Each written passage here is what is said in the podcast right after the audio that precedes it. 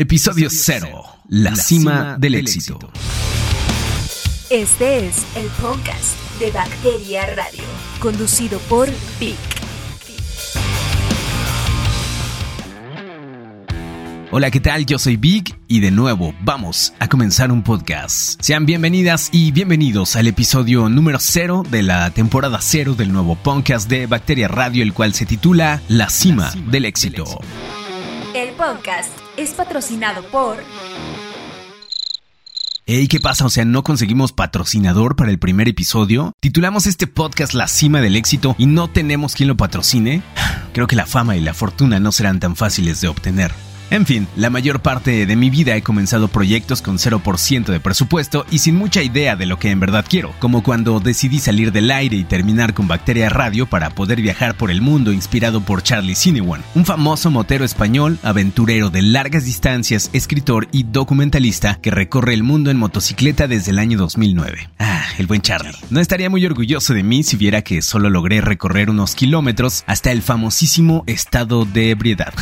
Digo, el estado de Hidalgo, donde por cierto sí me puse bastante ebrio. La verdad es que se necesita mucho valor para poder viajar solo, solo contra el mundo, solo en la carretera, solo contigo mismo. Un viaje corto en solitario que me hizo preguntarme cómo es que lograría recorrer el planeta azul cuando la depresión me orillaba a alejarme de todo y el miedo me obligaba a regresar, por lo que decidí volver al punto de origen y comenzar de cero. Y es que como tal, el cero es representativo de la nada, de la no existencia de una característica, propiedad u objeto. Sin embargo, la existencia o no existencia de la nada es una de las incógnitas filosóficas que históricamente han despertado mayores discusiones. ¿Acaso puede haber algo que por definición consiste en el hecho de no existir? En fin, no es momento de filosofar. El punto es que no importa cuántas veces la vida te golpee, importa cuántas veces logres levantarte. Y hablando de golpes, y sin ser muy fanático del box, me quedé pensando en el combate más largo de este deporte que se dio el 6 de abril de 1883 en la ciudad de Nueva Orleans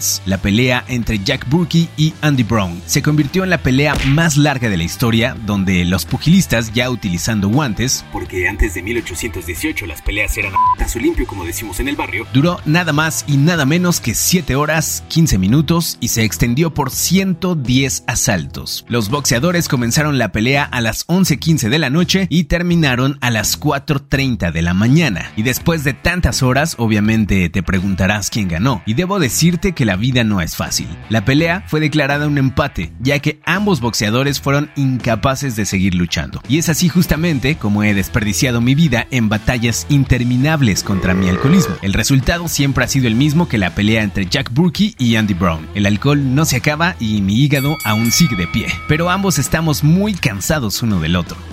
Regresando a mi viaje por el planeta Tierra, creo que a veces está bien abandonarlo todo, como Elon Musk, uno de los hombres más ricos y poderosos de este siglo, que a los dos días de estar en la universidad decidió abandonar sus estudios para perseguir el sueño de formar su propia empresa. Y es así como nace Zip2, una empresa de tecnología dedicada a proporcionar servicios de desarrollo, alojamiento y mantenimiento a diferentes sitios web de medios de comunicación, que en 1999 sería vendida por 307 millones de dólares de los cuales 22 millones le corresponderían a Elon. En marzo de 1999 decide invertir 12 millones de dólares en XCOM. Al año siguiente, XCOM se fusiona con Confinity, formando una empresa dedicada a servicios financieros de transferencias de dinero llamada PayPal. Para el año 2002, PayPal, que ya facturaba 240 millones de dólares, empieza a cotizar en la bolsa y recibe una oferta de compra de eBay, oferta que en un principio fue rechazada por Musk, pero ese mismo julio eBay finalmente compra PayPal por 1.500 millones de dólares, de los cuales 180 millones terminarían en la cuenta de Musk. Y bien, si yo tuviera 180 millones de dólares con mi poca experiencia para administrar el dinero, muy seguramente terminaría en bancarrota como el exboxeador neoyorquino Mike Tyson, quien el 28 de junio de 1997 mordiera y seccionara 8 centímetros de la oreja de su oponente, Evander Holyfield, durante el combate. Pero no todo estuvo perdido esa noche, además del cartílago de esa oreja, obviamente, ya que esa noche Tyson y Holyfield se embolsaron 30 y 35 millones de dólares respectivamente.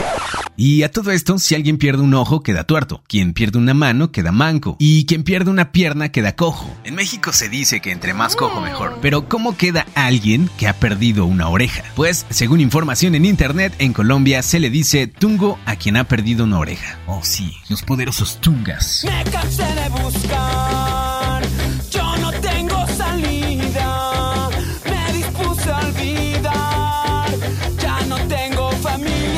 Pero dije tungo, no tungas. Por cierto, ¿qué pasó con los tungas, eh? Y ahora que recuerdo, conocí a una persona que no tenía una oreja y en el barrio le decían el tacita de té.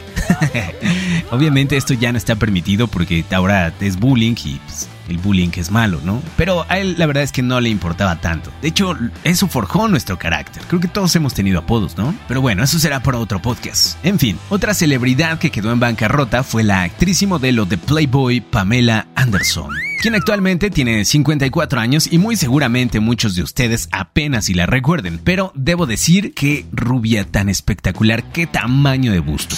En el año 2009, Pamela debía más de un millón de dólares a empresas constructoras y más de 250 mil dólares en impuestos. John Peters, el ex esposo de Pamela, con el que solo estuvo casado 12 días, por cierto, aseguró que él tuvo que pagar todas las deudas de la actriz. No soy muy experto, pero creo que esa no fue una buena inversión. Algo similar le sucedió al archienemigo de Elon Musk, Jeff Bezos, dueño de la tienda en línea más grande del mundo llamada Amazon, quien tras su divorcio con Mackenzie Bezos perdió el 25% de las acciones que la pareja tenía en Amazon, empresa que crearon juntos hace más de 20 años y que es la base de su fortuna. Entre los dos disponían del 16% de los títulos de Amazon y ahora ella controla el 4% valorado en 35 millones de dólares, unos 31 millones de euros o para los mexicanos unos 701.547 millones de pesos. Aún así, Jeff Bezos controla un 12%, valorado ahora en unos 107 millones de dólares, algo menos de 96 millones de euros o 1.924.243.200 pesos para los mexicanos. ¿Qué diferencias tan abismales hay entre, entre las monedas, no? Lo que me hace pensar que tal vez la cima del éxito me esté esperando al lado de una mujer afrodescendiente, originaria de Bridgeton, Barbados, de unos 33 años, llamada Robin Rihanna Fendi, conocida simplemente como Rihanna a quien yo de cariño le diría Divine. Y es que quién no amaría a una mujer estrella del pop que posee una fortuna de 1.700 millones de dólares, de los cuales 1.400 millones no provienen precisamente de su música, sino del valor de su empresa de cosméticos Fendi Beauty. El resto de su dinero, nuestro dinero si logro enamorarla, proviene principalmente de la compañía de lencería Savage for Fendi y de sus ganancias de la música y la actuación con un valor estimado de 270 millones de dólares. Imagínate a Rihanna con su lencería y un montón de billetes, de fajos de billetes.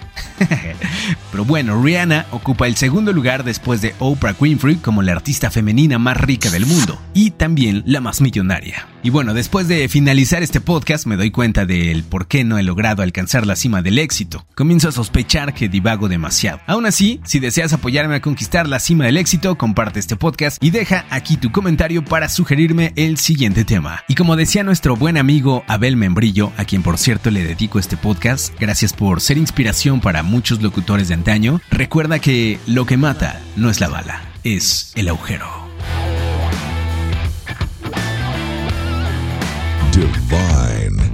Este podcast fue editado, escrito y dirigido por Ali André Martínez y es una producción de Artificer. Hazlo tú mismo. Hazlo tú mismo.